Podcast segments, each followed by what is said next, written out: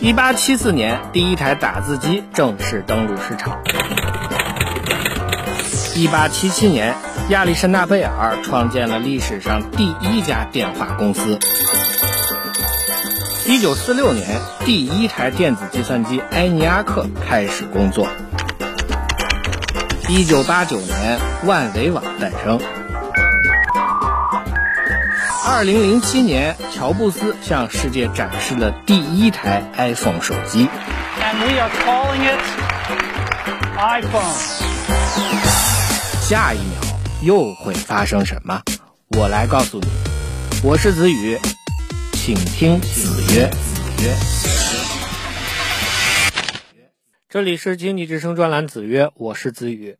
上期节目我们说到，微软联合三十多个国家和地区摧毁了一个巨大的僵尸网络，这样的行动足以让微软的品牌美誉度有一定的增值。今天呢，我们要说一项调查，这项调查则显示，我们还不能对微软百分之百放心，因为微软旗下的产品漏洞实在不少。我们都知道，漏洞越多，意味着用户面临的潜在风险越大。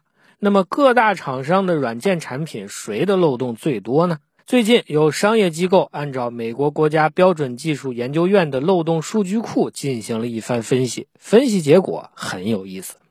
我们先看二零一九年的数据，在这一年里出现漏洞最多的软件是安卓系统，一共有四百一十四个漏洞。而在排名前二十的软件当中，微软的产品占了八个。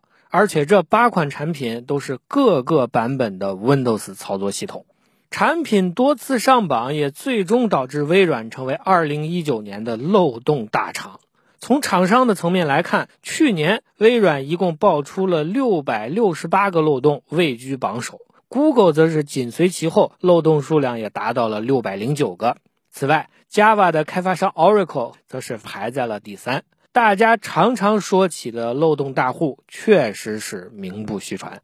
这里我觉得还得多一些说明。我们看到漏洞榜排名靠前的产品，基本上全是操作系统。漏洞最多的厂商都是互联网软件基础设施的开发者，这并不是一种偶然。从性质上来讲，操作系统算得上目前结构最复杂、功能最全面的一种软件。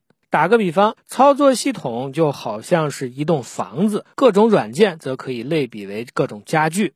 房子体量大，出现大小毛病的几率总会比家具要高。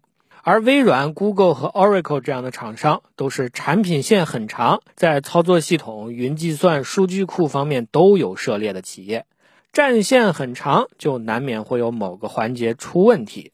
相比之下呢，排名第四的 Adobe 公司只是一家专业设计软件的开发商，在身量上其实并不能和前三家企业对标，但是漏洞的数量却和这些企业差不多，这就实在有点说不过去了。单单一年的情况肯定是缺乏代表性的。那如果我们来总结一下过去二十年的数据，又会如何呢？最新的这项调查当中，刚好也有相关的数据。从一九九九到二零一九这二十年的数据来看，情况则有所不同。漏洞最多的软件是德班 Linux，这是一款在服务器领域很有知名度的操作系统，但是它的漏洞数量则是达到了三千个。排名第二的是安卓系统，漏洞数量也有两千五百多个。除此之外，苹果的 macOS 和 iOS、浏览器 Firefox 和 Chrome。Adobe 旗下的 Flash、Acrobat Reader 以及多个版本的 Windows 都是榜上有名。某种程度上可以说，知名的常用软件都是漏洞大户。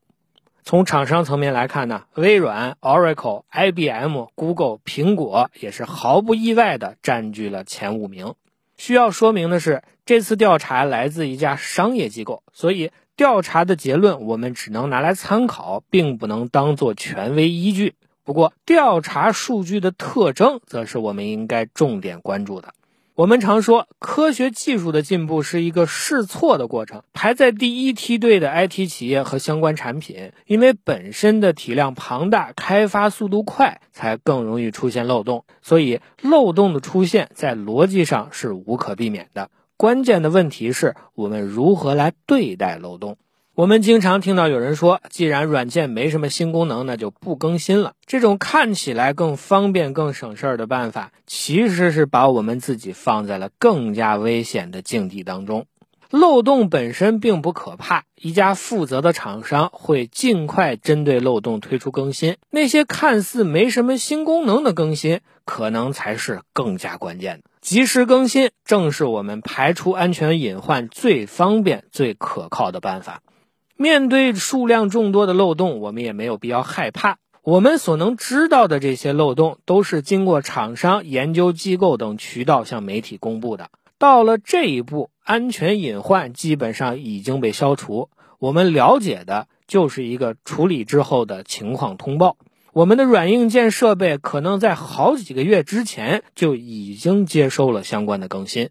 真正具有巨大杀伤力的是那些还没发现的漏洞。这些漏洞一旦被黑客找到并加以利用，就会造成更大的危害。从发展的趋势来看，互联网和软硬件的发展是一个循序渐进的过程，一边开发一边修补，逐步迭代是一种惯例。所以，我们说互联网的安全是相对安全，不可能做到绝对安全。在这样的大前提下。积极的了解、使用新的安全防护措施，接收最新的漏洞补丁，是用户的权利，同样也可以被看作一种义务。我也希望这份新发布的报告能够让我们看到及时升级软件打补丁的必要性。希望大家再也不会因为图省事儿而让自己暴露在安全隐患当中。带你追寻科技进步的足迹，我是子宇。今天的子曰就到这里，我们下期再见。